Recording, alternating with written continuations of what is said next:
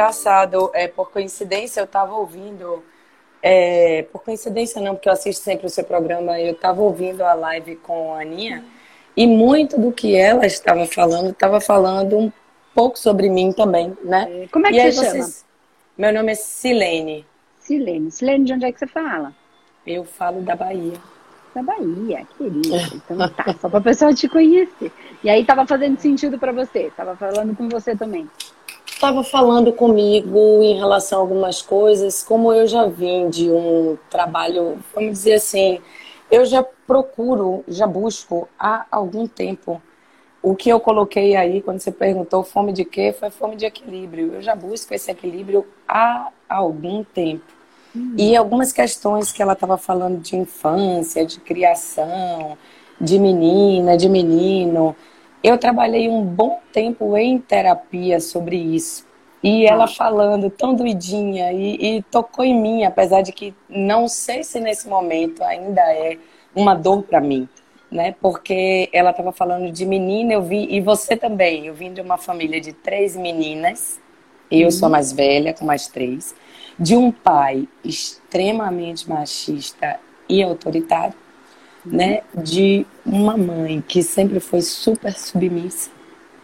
E de repente eu também fui criada. Eu tinha uma irmã que ele chamava de menino. A minha mãe brincava com a gente, chamava a gente de meus filhos. E meu pai era louca para ter filhos. Só tinha menina.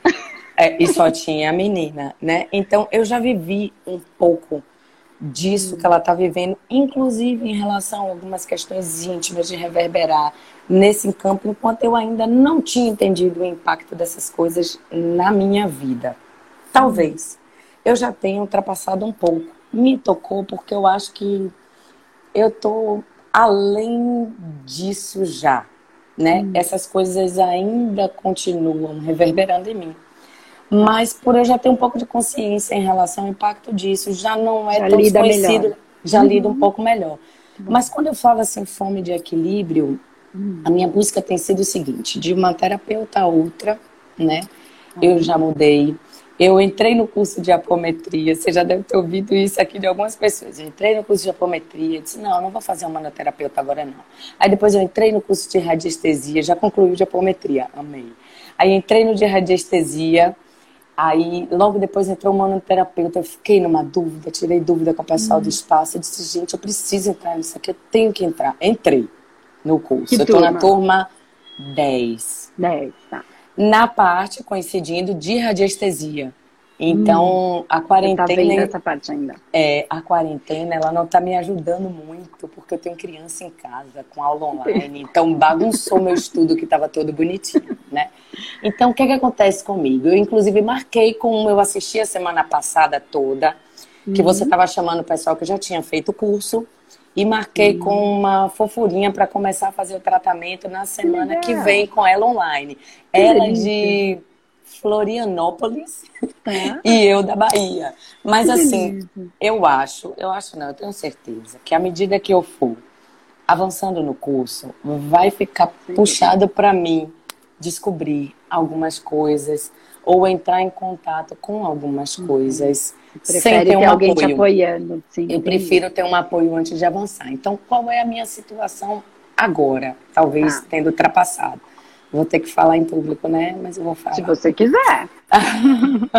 Se isso não Mas for te gerar dor, tá? Se for uma coisa que vai te expor e vai te gerar dor, não gere uma dor maior. Se for uma coisa que depois que você falar, você vai é, jogar é, e isso vai ser. Tem coisas que são libertadoras quando a gente joga, entende? É, quando eu con- consegui falar que eu tinha um processo e que eu tinha um problema de alcoolismo, pra mim foi bom.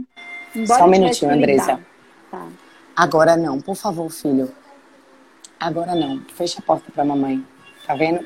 Prossiga. pera- Desculpe. Quando eu tive, quando eu coloquei isso, eu quero, eu vou cortar um pouquinho o que eu estava falando para dar uma orientação para você e para todo mundo que está aqui.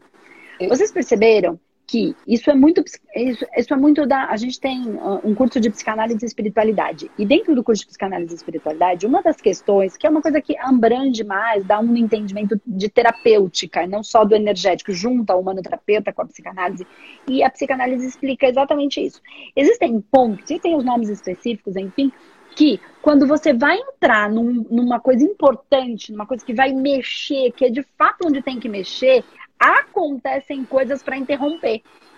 É a gente mesmo criando essa condição. Então a internet cai bem na hora que vai falar uma coisa importante, o, o filho, filho, entra, entra. para cortar bem na hora que vai falar uma coisa importante. Então, para todo mundo que está aqui, sempre que alguma coisa acontecer, que você está lá com o seu assistido, ou você está na sua vida, você vai falar alguma coisa e aquilo corta por qualquer motivo. Ah, mas era a internet. Ah, mas era o filho, mas o que controla. É alguma coisa, é ali. Olha para esse lugar. Então, independente okay. de você falar ou não falar, escolher falar ou não, tá? expor ou não, e fica à vontade para dizer, não, prefiro não fazer isso, porque eu não estou pronta para isso, e tá tudo bem, é um ponto importante a ser observado, tá? Eu posso falar, dizer, eu... você sabe, tá bom? Eu, eu posso falar, vou tomar coragem de falar, porque eu acho que você vai me ajudar muito, pelo menos já tem me ajudado ouvindo as outras pessoas, eu imagino que ajude agora. A minha questão principal agora, eu já compreendi muita coisa com suas explicações das dores. Eu já senti muitas dores físicas sem explicação. Eu já entendo essa questão da mediunidade de você falar. Eu sempre fui uma pessoa muito sensitiva e eu costumava dizer que quando meu sino balançasse, se eu ouvisse aquele barulhinho me avisando que era para fazer ou que não era para fazer, eu sempre segui muito. Na minha família, o pessoal diz que eu sou bruxa, porque quando eu falo uma coisa, eles costumam fazer essa brincadeira. Então, assim, o que, é que aconteceu comigo? Tida como a pessoa destemida, valente, eu sempre sou a que falo as coisas e na família todo mundo ouve. De uhum. repente, para mim, para mim, uhum. eu me tornei uma pessoa, não é que eu seja, que eu me sinta insegura, mas eu me sinto insegura com uma, uma dor, às vezes, que eu não consigo explicar de onde vem isso tem melhorado muito com o conhecimento. Isso causa aquela velha dor aqui que a gente sente, que você aperta e sente uhum. aquela coisa, uma dor. No que isso desencadeou? Eu tive um processo extremamente complicado após ter me separado né? Eu é, vim de uma família castradora por ignorância deles mesmo. E eu sempre, não ovelha negra, fiz tudo bonitinho, eu estudei, eu fiz concurso, tudo lindinho, não formei, eu sou independente, eu tenho minha casa, não, não é isso. Mas para a visão, sobretudo, do meu pai, eu era um pouco disso, porque eu desafiava muito ele.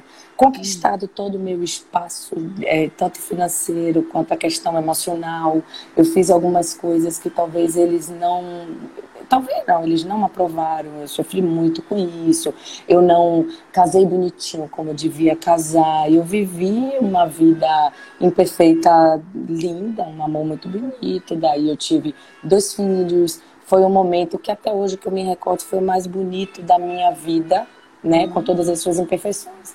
E daí, de repente, eu me separei, eu tive questões de família envolvida e de saúde, a cogitação de, uma, de um problema de saúde com meu filho, e isso me envolveu muito. Eu tirei licença do trabalho, eu caí daquela minha vida, que foi uma vida castradora, bonitinha, tudo perfeitinho, só obrigação. Você estava falando na outra live, obrigação, uhum. obrigação, obrigação, obrigação, obrigação.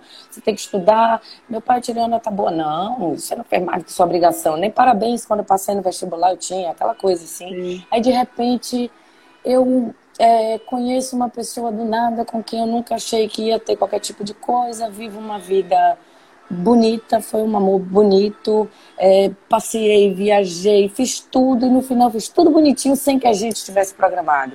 Curtimos muito, depois tivemos filhos e depois nos separamos. Quem acha que filho é para juntar, não é para juntar. Não, filho, não se você não solidifica ali a base, você não dá conta da relação, né?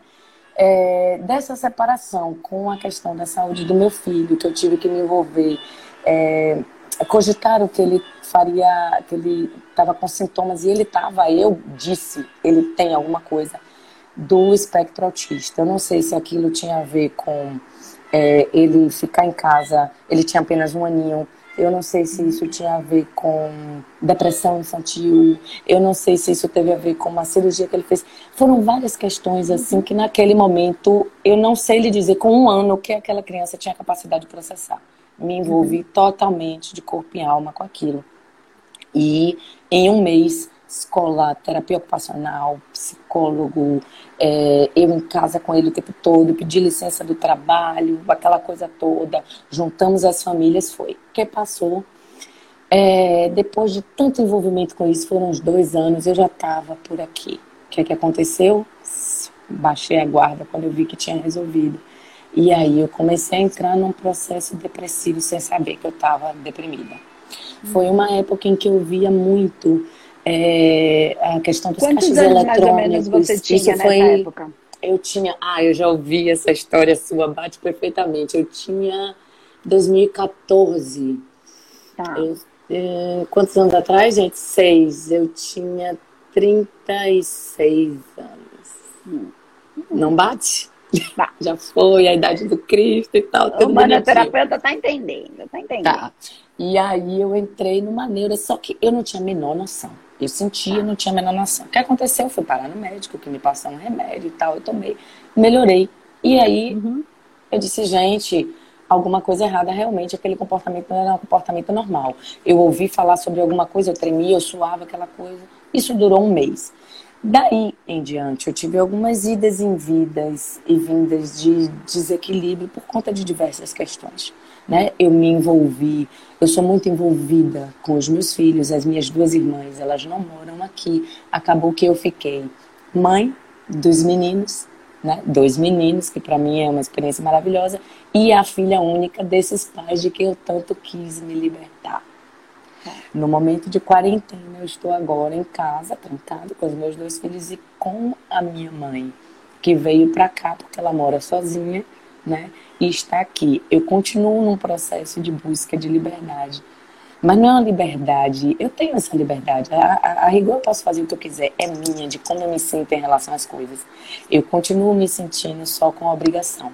E continuo lutando é, para me libertar desse processo de dor que eu não sei lhe dizer o que é. Eu já me perguntei se eu quero ser uma monoterapeuta. Hoje a minha dúvida é assim: se eu for, eu vou conseguir dar conta de não estartar problemas em mim ouvindo as dores dos outros? Porque se eu ligo a televisão para ouvir falar do corona, eu sinto muita dor. Se eu ficar sabendo que alguém não tá legal, isso me dói demais. Então, e eu ainda não consegui achar o equilíbrio entre ajudar as pessoas e isso não me afetar. Tá. Tanto. Olá, porque assim, é, eu tenho nem 10 minutos aqui para falar com você, e aí não- a gente não vai conseguir concluir. Não. É assim, uma questão é você é, ver a dor do outro e poder fazer alguma coisa, ter ferramentas para. E outra coisa é você ver a dor do outro e não poder fazer nada. Isso não te ajuda em nada, né? Sim. Então, assim, assistir televisão, o que, que você pode fazer em relação ao coronavírus? Cuidar dos que estão próximos de mim, cuidar da minha saúde e cuidar de não passar isso para as outras pessoas, seguir a recomendação. Exatamente. Fora isso, a gente Nada. não pode fazer mais nada. É completamente Infelizmente. diferente de eu olhar para sua dor e saber que eu tenho o que fazer com você. Entender, olhar, são questões profundas, são questões muito existenciais do seu processo. Então, o tratamento é imprescindível, né? Porque são dores extremamente existenciais que você não consegue. é, você já olhou. Parece que eu tô ficando louca. Já fez tri- 30 anos de terapia, você já fez tudo e não tá aqui. Não tá Nem aqui, remédio então adianta. Pode parar de procurar aqui. Eu já falei isso e as pessoas dizem que eu sou louca. E dizem que pra que, que eu tenho que saber disso? Eu disse, gente, eu não posso continuar assim. Não tem Não é remédio uma que dê conta de disso. saber, é uma questão de De melhorar. sentir, de melhorar. melhorar, né? Não é uma questão de entender. Amor não se entende, dor não se entende. Amor sente, dor sente, dor dói. Ponto. Tá doendo. Então tem um processo. A questão é, é, o que fazer com essas pessoas. Então, em alguns pontos eu vou com a pessoa, eu levo ela num lugar, ela vai compreendendo coisas. Tem outra parte que é com tratamento energético espiritual. Pode morrer de fazer terapia 10, 20, 30 anos. Tem coisa que não está aqui. Não tá eu já abandonei porque eu vi que não estava resolvendo. É. Não, não que as terapias não ajudem, tá? Ajuda. Psicólogo, trabalhar trauma, essas coisas Sim. extremamente importantes. A psicanálise para entender todos esses processos onde a nossa psique encontra as coisas. É, é extremamente interessante. E, mas olhar para o aspecto energético e espiritual, principalmente coisas que a gente traz, né? E traz para resolver e traz como missão de vida. Né? Então, a bruxa só precisa ter técnicas energéticas e espirituais para ajudar as pessoas que precisam desse tipo de trabalho. Né? Então, Me é pergunto isso na mesa sempre. Então, Sempre. é o que eu tô querendo dizer é assim, é legal você passar pelo tratamento, bem importante isso, porque vai fazer muitos blocos, muitas questões para você poder entrar em contato com, de fato, quem é a Silene, que tem lá dentro, para você fazer o que você precisa fazer. Então, quando você colocou para mim, é, é, eu não sei se eu, se eu fizer olhar para a dor do outro, se eu vou saber lidar com isso, na verdade, você já está sentindo a dor do outro. A questão é, você não tem ferramentas para ajudar o outro a aliviar a dor dele. Aliviou a dor dele aqui. E nem todas são minhas. Já vem o seu filho com um processo do espectro autista, que eu não sei em qual grau tá, que é uma criança da nova era. Não tem grau, na verdade. Eu acho que não é. Entendi. Eu acho que era tudo aquilo que eu falei e é algo criança... que a gente não sabe o que é. E já são crianças da nova era né? Que mesmo que sendo ou não sendo, no seu caso, pode ser aqui que tem alguma mãe que tenha um, Sim. né? Sim. Tem um filho ou, ou tenha o próprio processo em si, que assim, eles não vão ficar escutando qualquer besteira que qualquer um falar. Não vão não escutam usar o sistema. Esquece. Não. Então eles deram para a trava certa para fazer o que eles têm que fazer. E aí eu não, vou, eu não vou botar essa criança para se moldar ao nosso. A gente é tem que se moldar ao deles a família inteira tem que mudar se quiser conviver com essa criança da nova era, com esse ser da nova era. Aí muda a gente. Porque Sim. ele não vai se moldar a esse sistema doentio, a essas pessoas que não sabem. Não, não se tá molda. Raiva, tá com raiva, tá com medo, tá com medo, quer chorar, quer chorar, gostou da pessoa, gostou, não gostou, manda embora. Sim.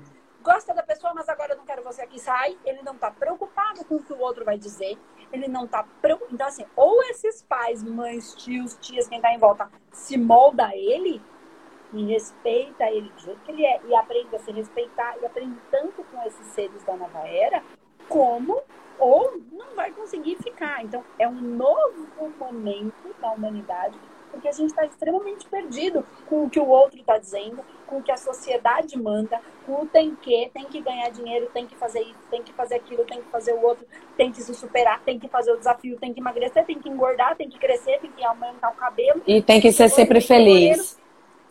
E tem que ser sempre feliz, perfeito, maravilhoso é, o tempo todo. Feliz. E assim, e, e, e, e, assim, ah, eu tenho que ser perfeito, eu tenho que melhorar. Quando eu penso que eu tenho que melhorar, que eu tenho que ser perfeito, eu já estou partindo do princípio que eu não sou perfeito e que eu sou ruim, porque eu preciso melhorar.